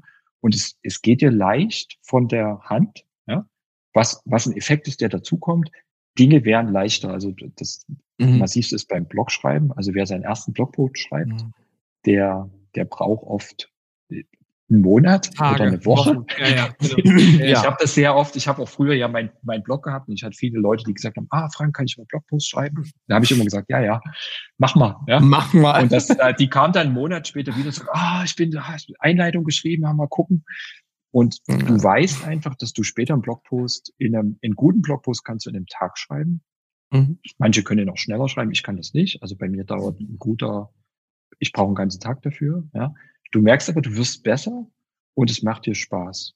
Und du brauchst so ein Format, du, weil du es nicht durchhältst. Ja. ja? Ähm, du, du musst ein Format finden, was zu dir passt. Ja. ja? Und wenn, wenn das zu dir passt, dann ist das auch ein natürlicher Wettbewerbsvorteil, den du gegenüber anderen hast. Ja? Bei mir war das so, ich, ich weiß, dass ich, ich, ich schreibe, ich weiß, wenn ich viel schreibe, wäre ich schneller und besser. Und ich weiß, ich habe so eine Art, dass ich Dinge gut erklären kann, die, die so für, die so ein bisschen, wo viel Bullshit-Bingo drumherum ist. Und ich kann so sagen, hey, hier ist eigentlich, so, so macht man das. das ja, ja. Und weil ich das gut kann, habe ich immer gesagt, ich, meine Blogposts sind eher, die erklären einfach Dinge. Ja? ja. Warum man Dinge so macht oder nicht macht. Und auf Dauer merke ich, das funktioniert. Und du musst einfach für dich selber feststellen, was kann ich gut, was mache ich gut, was macht mir mhm. Spaß. Ja. Mhm. ja wichtig, wichtiger Hinweis. Ich glaube auch, also du kommst nur auf diese Meter und beim Podcast würde ich sogar noch mehr sagen, dass es eher auf einem Jahr gerechnet ist, dass du da irgendwann mal die Effekte siehst, als nur ein halbes Jahr. Und ja. beim Video ne, ist genau das Gleiche, wenn du jetzt überlegst, YouTube-Channel ähnliches aufzumachen. Du musst halt wirklich diese, diesen Anreiz haben, das wirklich durchziehen zu können. Finde ich nochmal einen ganz, ganz wichtigen Post, den ich da unterstreichen muss auch. Ja. Frank, was mich jetzt, also habe verstanden, Follow-Content ist ja, oder ne, so ein Format, was ist ja so ein bisschen die Idee, ne, statt quasi in eine Mietwohnung zu ziehen, Paid Ads, ne, wo mhm. also sofort Schluss ist, zu sagen, Gutes kann ich ja. Auf eigenem Land irgendwie was bauen, was mir dann auch keiner mehr wegnehmen kann. Wenn das, ja. ne, wenn das meine Seite ist, wenn das mein Brand ist, dann ist es so. Aber wenn auf einmal die Kosten im Al oder der Algorithmus sich verändert dann, und dann und das Geld auf einmal weg ist, ist gar nichts mehr da. Ja, ja, ja, genau. Also das ist, und vor allem halt das, das Thema nochmal, ähm, dieses, dieser eigene Content hat eben so viele andere Auswirkungen auch. Ja. Also sich das klar zu werden. Also das ist ja nicht nur Lead, Lead-Generierung, den du da hast. Ja. Jetzt hätte ich noch mal eine Sache, die mich interessiert. Ich meine, mittlerweile habt ihr bei Stuffbiz ja wirklich ein sehr komplexes Marketing mit verschiedensten Kanälen ja. ähm, ne, und verschiedenen Strängen jetzt, jetzt gibt's ja immer mal den Moment, dass man sowas sieht und denkt, okay, wir machen das jetzt auch so. Ja, wir bauen jetzt mhm. auch so eine Maschine auf. Mhm. Wie ist diese Entwicklung dahin? Weil das ist echt auch was, womit wir aufräumen wollen, zu sagen, genau in diesem Wahnsinn, der da immer entsteht, dass so alles riesig sein muss. Und wir, wir haben zum Beispiel auch mittlerweile ziemlich komplex, wie die Funnels funktionieren, wie sie aufeinander aufbauen und so. Ein bisschen ja. umgetüftelt, ne? Und wir können sagen, wann hat sich wer wie eingemeldet, wie, ne? Das ist schon mhm. ausgetüfteltes System. Mhm. Aber wie baue ich diese, wie gehe ich mit dieser Komplexität um, die immer größer mhm. wird? Wie starte ich und vor allem, wie handle ich die dann auch in dem Prozess? Wie hast du das erlebt für dich? Schmerzhaft. Ja. Sehr schmerzhaft. Weil? Äh, naja, du hast, ähm, bei uns war das ein Moment, äh, wir waren einfach im Content Marketing richtig gut. Und das haben auch Investoren, alle Benchmarks, alle von außen gesagt, krass, krass, was ihr macht. Also eure Inbound-Maschine ist einfach fantastisch. Und wir haben einen Moment gehabt, wo wir dann Investment relativ viel Geld reinbekommen haben und äh, äh, Investor Inside Ventures aus den USA, die ganzen Marketing-Analysten haben in der Due Diligence angeguckt, was wir machen, gesagt, krass, eure Inbound-Maschine. Aber ihr seid in der Größe, ihr, ihr könnt und müsst anfangen, ein bisschen mehr Geld auszugeben für auch Performance Marketing bei Google, mehr Facebook und LinkedIn und so weiter. Ne? Ähm, und dann haben wir gesagt, ja, okay.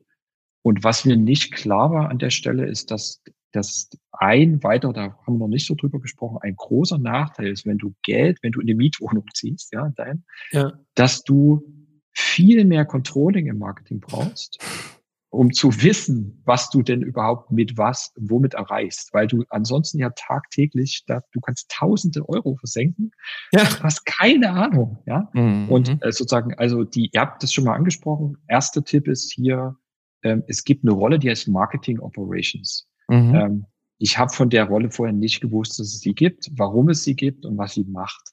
Ähm, ist, das war ein großer Fehler. Also das wäre sozusagen wahrscheinlich, wenn du im Marketing bist und vielleicht noch einen Designer geheiert hast und vielleicht einen Kampagnenmanager, spätestens die vierte Person ist Marketing Operations. Ja, das ist also eine Person, die eine Rolle, die da sicherstellt, dass die Prozesse im Hintergrund klar sind, dass die Daten, die du hast, die Messbarkeiten klar sind und vor allem eine Person, die auch, äh, du hast ja irgendwann eine Marketing Automation Software, dass die, dass die funktioniert und im Hintergrund das tut, was sie soll. Ähm, mhm. Ich, es, ich wollte, ich würde jetzt gar nicht so gerne jetzt über spezielle Software reden, aber ich glaube, in dem Umfeld ist so ein bisschen ein Unterschied, weil wir nutzen HubSpot. Ich glaube, ein Großteil der Unternehmen da draußen nutzt gerade HubSpot. Ähm, wir haben auch gemerkt, zum Beispiel, wir haben jetzt zwei Unternehmen gekauft, die nutzen auch beide HubSpot. Also das ist auch ein Vorteil mittlerweile auch bei einer Migration etc. Mhm. Und wir, uns war das am Anfang zu teuer.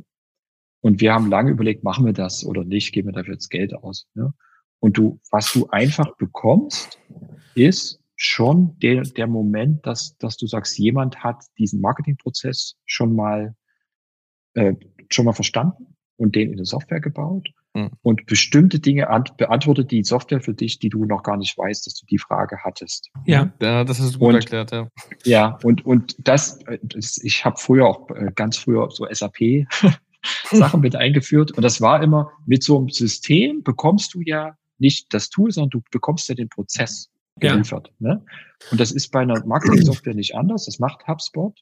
Ähm, zum Beispiel, ich will jetzt nicht, guck bitte auf andere Sachen. Ne? Also ich will jetzt, ich bin kein HubSpot-Vertreter. Ne? Ja. Aber der, der Vorteil ist einfach, dass du so ein bisschen diesen Basisprozess bekommst. Unser Fehler war nur, dass wir niemanden am Anfang hatten, der sich darum gekümmert hat. Wir haben nur die Software gekauft. Mhm. In dem Moment, wo du HubSpot einführst, brauchst du jemanden, der Marketing Operations macht ja. der dafür verantwortlich ist und diesen Prozess treibt. Ja? Da brauchst du noch nicht die ganz die verrückten Dinge damit machen, aber du, du musst einfach, dir muss mal klar sein, wie kommen die Leads rein, was habe ich denn, was erstelle ich für Listen, habe ich irgendwie, nutze ich äh, E-Mail, Newsletter, Funktionalität, auf welche Marketing Analytics gucke ich eigentlich, welche Landing Pages habe ich und so weiter. Wie definiere also, ich die Stages? Wie, ja? genau, so die, das haben wir, das haben wir so völlig Kraut ja. und Rüben am Anfang gemacht. Ne?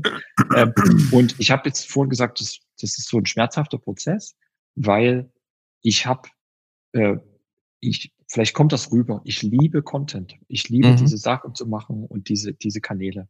Und ich habe mich äh, dann wiedergefunden, eigentlich ein Jahr lang in, in Marketing-Detailprozessen, wer welche, wisst ihr, also wo. Erik, hast du das schon mal irgendwo gehört?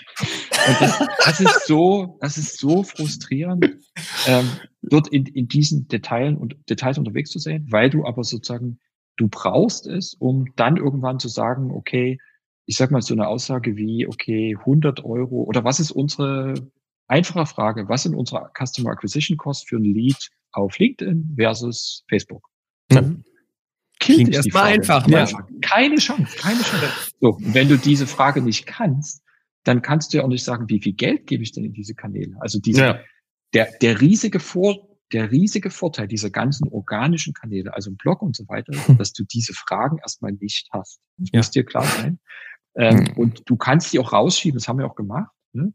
Natürlich irgendwann kommst du dazu, dass du sagst, ich habe jetzt die, die tollen Inhalte und ich habe jetzt viel investiert, ich mache diese tollen Webinare, ich will jetzt noch mehr Leute dazu holen. Jetzt gehe ich zu LinkedIn, jetzt mache ich auch Retargeting. Ja. Ich will die Leute, die auf meiner Webseite waren, denen will ich nochmal eine Ad zeigen, bla bla bla. Ne? Aber dieser Schritt, das ist, ich, also, und vielleicht jetzt, das war lange ausgeholt auf deine Frage, Johannes, dieser Schritt ist eigentlich, der kommt gar nicht so sehr mit Brot, sondern in dem Moment, wo du in die Mietwohnung einziehst, wo du für Geld, äh, für Marketing Geld ausgeben willst, dann musst du die Marketingprozesse klar, weil du ansonsten die Basis äh, sozusagen Zahlen gar nicht hast, um das zu steuern. Und das, das, das ist ein großer Reifeschritt in der Marketingorganisation. Da, da kommt ein ganz interessanter Punkt hinzu. Du hast natürlich auch den Effekt, dass du dann erstmal verstehst, Marketing und Marketing, ne? Also, das ist dieses, dieses Bild, du hast es uns, äh, ich glaube mal ohne Mikro erzählt, eure Produktmarketing-Verantwortliche kam letztens, ne, US-Amerikanerin zu und hat gesagt, äh, Frank, was bewerben sich hier für Leute? Das sind alles Menschen, die irgendwie kreativ irgendwie arbeiten wollen und gar nicht ja. diesem Jobprofil entsprechen, den Marketing eigentlich in den USA hat. Denn ja. da geht es um Analytics, ne? da geht es um KPI-Tracking, da geht es um ganz genaue ähm, Kostenaufstellung und äh, Vorplanung von, von Kosten auch, was du ja gar nicht oft hast, wenn du eher kreativ erstmal an diese Sache rangehst, wenn du erst von dieser Content-Schiene kommst ja. und diese Wachstumsstufen mit HubSpot etc. ist uns erstmal zu teuer ja. und so weiter, kennen wir komplett. Und auch das zu merken, wann müssen wir was aufbauen, ähm, haben wir genauso gehabt. Und da wird es, glaube ich, interessant, weil du dann ja eine ganz andere Rolle reinbekommen musst, ähm, die wirklich so analytisch Marketing denkt. Und da ist es eigentlich egal, ob die guten Text schreiben kann oder nette Bildchen zusammenklickt, weil da ist es wirklich knallharte Analytics, ne? Ja, ja. Aber vielleicht dazu ein, ein Gedanke ähm, zu einer Diskussion, die ich vor kurzem gesehen habe, die ich super fand, auf LinkedIn von so zwei Marketing-Gurus, äh, denen ich da folge. Äh, und die haben gesagt, es war eine Frage. Die Frage war, wenn du jetzt ähm, Aufwand, sagen wir mal, einen Tag reinstecken könntest in äh, Conversion-Optimierung, also mhm. dieses, ich kann einen Tag Arbeit reinstecken, in den ich will einen besseren Prozess haben. Ja? Leute kommen auf die Webseite, wie die dann konvertieren und wie ich das mache. Oder ich stecke diesen Tag in Motivation, also in guten Content, den die finden. Ja? Mhm. Da war deren Aussage ganz klar, steck ihn in Motivation. Weil die Leute, die dich mögen, die den Content mögen, die, bei, die, die was mit dir machen wollen, die stolpern auch durch deinen Prozess. Das ist also der, selbst wenn der Prozess schlimm ist, ja, die machen das. Ja. Ähm, ich habe das Gegenbeispiel ist jetzt, äh, habe vor kurzem hier so bei, mit einem Dresden, Dresden Unternehmer gesprochen zum Thema Marketing. Der hat gesagt, naja, wir haben kaum Traffic auf der Webseite, aber meine Marketingperson verbringt ganz viel Zeit damit, den zu messen, ja, und Auswertung zu erstellen und und das zu optimieren, ja. Mhm. Und deshalb wäre die, wäre die Aussage an der Stelle, ich meine, das habt ihr ja auch get getan in, in, an, an verschiedenen Podcasts, dass, dass man einfach sagt, fokussiert auf euch Motivation. Ihr braucht ja. coole Inhalte, die Leute sollen euch kennen, euch lieben. Und dann kannst du an diesem, wenn du dann die Menge hast, dann kannst du den Prozess verbessern. Aber mach's nicht, mach's nicht andersrum. Und du, wenn du heute jetzt Staffbiz von außen anguckst, also vielleicht mal für einen Mini-Überblick. Staffbiz hat heute ein, ein, ein Produktmarketing-Team, ein Content-Marketing-Team, ein Partner-Marketing-Team, ein Digital-Marketing-Team. Wir haben ein Marketing-Team für, für Dach, ähm, was sozusagen Events und Kampagnen macht in Dach. Wir haben eins für, wir nennen das NEMEA, North, Northern Europe und UK. Und wir haben eins für Nordamerika. Ähm, dann haben wir noch ein Brand-Marketing-Team, was die sich um die Brand kümmern und die Community. Wir haben eine Community Management da machen. Ne? Ja. Ähm, das ist unser Marketing heute, ne? in das wir sehr viel Geld reinstellen, sehr viel Aufwand stecken. Deshalb können wir verschiedene Kanäle machen. Deshalb sind wir da auch in einer völlig anderen Skalierung unterwegs. Aber das ist, das kann ja nie das Ziel sein, das am Anfang zu kopieren ja. oder irgendwas damit zu tun. Ne? Ja. Und also für uns ist das, also für Erik Ossermann ist das hier die große, die große Therapiestunde. Einmal durch den Schmerz durch und jetzt ne, kommen wir hier wieder beim Happy End raus. Ähm, also auch HubSpot Ne? Auch da wäre, glaube ich, der Tipp, einen Schritt Geduld haben und einen Schritt nach dem nächsten. Lieber einen Kanal und einen sauberen Prozess über HubSpot mal anstoßen, mal testen, mal reinkommen, ne? statt jetzt hier gleich wieder alles auszuprobieren und, und alles groß zu machen.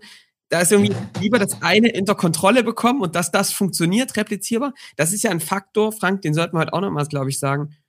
Wenn du zum Beispiel mit so einem Kanal Null startest, statt mit Tausenden, hast du ja den Rieseneffekt, dass du erstmal Kunden bekommst. Dieser Druck ja, vom Marketing, ja. der geht ja runter, wenn du sagst, guck mal, es funktioniert. Wir haben jetzt den ersten Kanal, der klappt. Kanal 0 klappt. Ja. Jetzt haben wir Kanal 1 gebaut, irgendwie ein Follow von da, da kommen die ersten rein, das klappt. Jetzt haben wir eine Ruhe, ne? Das ist ja dieses ja. Aufbauende aufeinander. Und jetzt können wir das nächste machen. Du schaffst ja auch so eine Bewusstsein und auch so eine eine immer tiefere Durchdringung des Marktes und damit auch eine Ruhe rein in die Organisation, dass du nicht so wie so ein aufgescheuchter Hühnerhaufen die ganze Zeit über den Hof rennst äh, und alles runterfällt, ne, währenddessen. Und das ist, das ist halt die, das große Potenzial, aber auch die Tragik einfach von, hm. von Marketing, um es ja. sozusagen, das wäre so meine Quintessenz, ähm, weil du, äh, wenn du es eben unterschätzt, dann ist es, wird es für immer ein Bereich bleiben, wo du sagst, irgendwie, wir, wir verstehen nicht, wie wir das hinbekommen ja. sollen.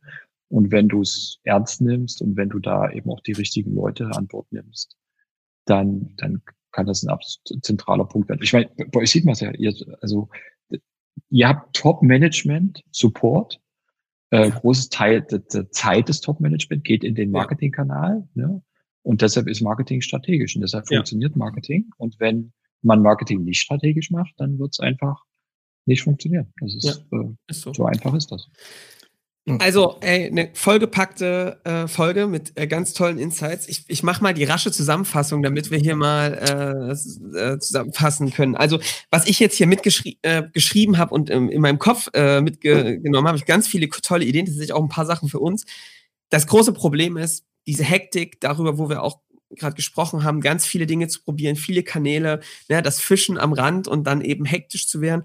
Stattdessen braucht es eigentlich eine Geduld, einen Fokus drauf. Wichtigster Punkt eigentlich ist das mit dem Grenznutzen. Es ist also so, mhm. dass dem Marketing, wenn man es richtig macht und es aufeinander aufbaut, also immer mehr nutzen wird, weil du ein Branding hast, weil du ähm, Sichtbarkeit hast, weil du schon Leute hast, die du Nutzen gestiftet hast. Also da eher zu denken, wir bauen mit Bausteinen das aufeinander auf und es wird größer, ja, mit jeder Aktion, die wir sauber durchziehen, mit Hektik eben nicht, reißt man es wieder ein. Das ist ganz entscheidend für mich. Zum anderen Auswahl der richtigen Kanäle, ähm, ran an die Zielgruppe verstehen. Das ist aus unserer gemeinsamen Sicht hier Geschäftsführer, CEO, wie auch immer, Aufgabe, da mit drin zu sein. Einerseits, weil man schlechtes Verständnis mitbringt, den Überblick, weil man vielleicht auch Kundenwissen im besten Fall mitbringt, aber vor allem, weil es ein Commitment drauf gibt und alle sagen, das ist das Ding, wir haben es uns logisch hergeleitet und jetzt ziehen wir das mal richtig durch und vielleicht sogar mit in erster Reihe zu stehen, weil das eben auch eine Riesenchance ist für CEOs, Achtung, sich zu replizieren, nicht in jedem Sales-Gespräch zu sein und trotzdem da zu sein für die äh, Menschen da draußen. Ähm, kann also auch ein Weg raus sein aus dem Operativen. Kleiner Wink, lieber Gruß an dieser Stelle. Ähm, und zum anderen ja, was ich auch ganz smart fand, war zu sagen, guck nochmal mit einem Kanal Null zu starten, gleich mal zu schauen, welches Keyword besetzt könnte denn für uns spannend sein, wo die Zielgruppe schon unterwegs ist. Die haben ein Interesse, die brauchen das schon. Da die Nummer eins zu werden, cooler Blog, Content über SEO, wo man eben das abgreift, das bringt Ruhe rein und dann eher Kanal eins mit was zu starten, was vielleicht eher so ein Follow-Format ist, wo man eben auch so eine langfristige Bindung, langfristiges Branding hat. Und was ich ganz spannend finde, ist, ähm, ja, Ads geht manchmal schnell, das ist schnell aufgesetzt. Der Rattenschwanz dahinter, den sieht man manchmal nicht. Du brauchst dann jemand, der trackt, du brauchst Operations Manager im, im Marketing ähm, und du brauchst krasse Systeme. Das ist ein Riesenaufwand. Deswegen immer gucken, was macht man nacheinander. Und auch da Komplexität steigt, aber die muss man irgendwie unter Kontrolle halten. So, das ist jetzt mal so die roughe Zusammenfassung ähm, von meiner Seite hier. Von Johannes Ruff. Dankeschön. so, ansonsten ähm, würde ich sagen, das war Teil 2 und gedanklich könnt ihr euch schon auf nächsten Monat freuen, wenn Teil 3 rauskommt, denn da knüpfen wir wirklich nahtlos an hier thematisch. Denn jetzt sind wir durch den Marketingprozess gegangen und jetzt haben wir hier die Ads und die Leads kommen hier reingeflogen und dann geht es natürlich rüber in den nächsten Teil der Kundengewinnung, nämlich in Sales. Yes. Und ich glaube, Founder Sales wird ein großes Thema sein. Da haben wir schon in der ersten Folge mit Frank so ein bisschen drüber gesprochen. Da wird es auch wieder viel um Selbstbezichtigung, glaube ich, gehen. Das macht uns ja allen hier Spaß. Und ja, äh, ja ich glaube, dann, dann schauen wir mal. Oder? Frank, hast du noch was? Oder wollen wir die Leute entlassen? Klingt alles super. Machen wir so. Danke euch. Dankeschön. Dann Frank, eine Sache noch, die ist mir beim letzten Mal aufgefallen. Ja. Selbst wenn wir hier auf dem Gipfel der Skalierung sind, dürfen wir nicht unsere kulinarischen Tipps, unsere, nicht, wir dürfen nicht vergessen, Erik, wo wir herkommen. Wir dürfen nicht vergessen, wo wir herkommen. Stimmt, hast recht. Und ähm, was, ich mich, was ich mich schon frage, ist, Frank, wat, wat, wie ist denn das eigentlich? Essen gehen? Hast du New York, pass auf, du hast zwei Jahre New York gelebt. Jetzt machen ja. wir mal eins, weil bei mir nächstes Jahr auch New York ansteht. Du musst mir mal einen schönen kulinarischen Tipp in New York sagen, weil es sind ja auch mal äh, Leute hier aus dem Podcast. Die Wie schön, dass ihr so auf dem Boden geblieben seid. Auf dem Boden gebliebener Tipp aus New York. das ist, äh, also wenn du bei Stuffbase Leute fragst, die wüssten dann, ja, die wissen jetzt alle, was ich jetzt gleich äh, sage. Die äh, ähm, in, in New York, wo wir waren am Anfang mit dem German Accelerator in der Varick Street, da war es schräg gegenüber, ist ein, ähm, ich weiß gar nicht, ob man das Restaurant nennen kann. Das heißt tatsächlich Essen. Also das, Wort, das deutsche Verb Essen, so heißt das. Und das ist so eine, ähm, so quasi so eine Art Food Court. Da gibt's alles. Gibt's von frischem Sushi, frische Pizza, alle, also mexikanisch, indisch, alles querbeet. Und es, es war sozusagen der, ich bin, wartet jeden Tag, ich habe das so geliebt. Ähm, und das gibt's viel in New York, also diese, dass, dass die äh, quasi verschiedenste Themen da zusammenbringen. Cool. Und das macht vor allen Dingen Sinn. Also ich habe ja zwei, äh, zwei Mädels äh, als äh, Töchter, ja. mittlerweile Teenagerinnen und wer so Eltern ist, der weiß, dass es eigentlich immer schwer ist zu sagen, der eine will nicht zu Italienisch gehen, der andere nicht da. Und das ist, äh, wenn ich gesagt habe, wir gehen zu essen, dann waren die, waren die immer sofort an Bord, weil die Jüngste, die hat dann Sushi und die andere hat sich eine Pizza geholt und so. Das ist halt einfach, und das ist äh, sehr speziell in New York kann ich sehr, sehr empfehlen. Gibt es auch an verschiedenen Stellen in Manhattan. Also guckt euch mal. Also sehr, sehr cool. New York. Ich bin gespannt, was in der nächsten Folge äh, äh kommt. Aber ähm, du erinnerst äh, dran, ne, Johannes? Sehr gut. Genau, selbstverständlich. New York ist auf jeden Fall schon mal auf der Karte. Sehr ist gelockt. Sehr gut. Schön. War, ja. Hat Spaß gemacht. Ich habe echt wieder Menge gelernt. Erik, wir müssen danach mal sprechen. Ich habe noch zwei, drei Ideen. Ja, ich auch, ich auch, ich auch. Sehr gut. Das, das wir brauchen einen neuen Kanal, klar. Ja, ja endlich ja. wieder. Erik, wir brauchen viel mehr Kanäle, viel mehr Abwechslung, mehr genau, Komplexität. Ein bisschen weniger Podcast, genau. Freu dich drauf. Sehr schön. So, Leute, ich würde sagen, ihr abonniert und ähm, ja, gebt uns gerne Feedback mal auf diese Serie hier, die mit Frank yes. jetzt schon in der zweiten Folge läuft. Schickt uns da unbedingt mal eure Meinung, teilt das Ganze, wenn das auch für euch interessant ist natürlich. Und da würde ich sagen, hören wir uns in der nächsten Woche wieder zur regulären Folge und in einem Monat wieder zum Gipfel der Skalierung. Bis dahin, macht's gut. Ciao. Ciao, ciao.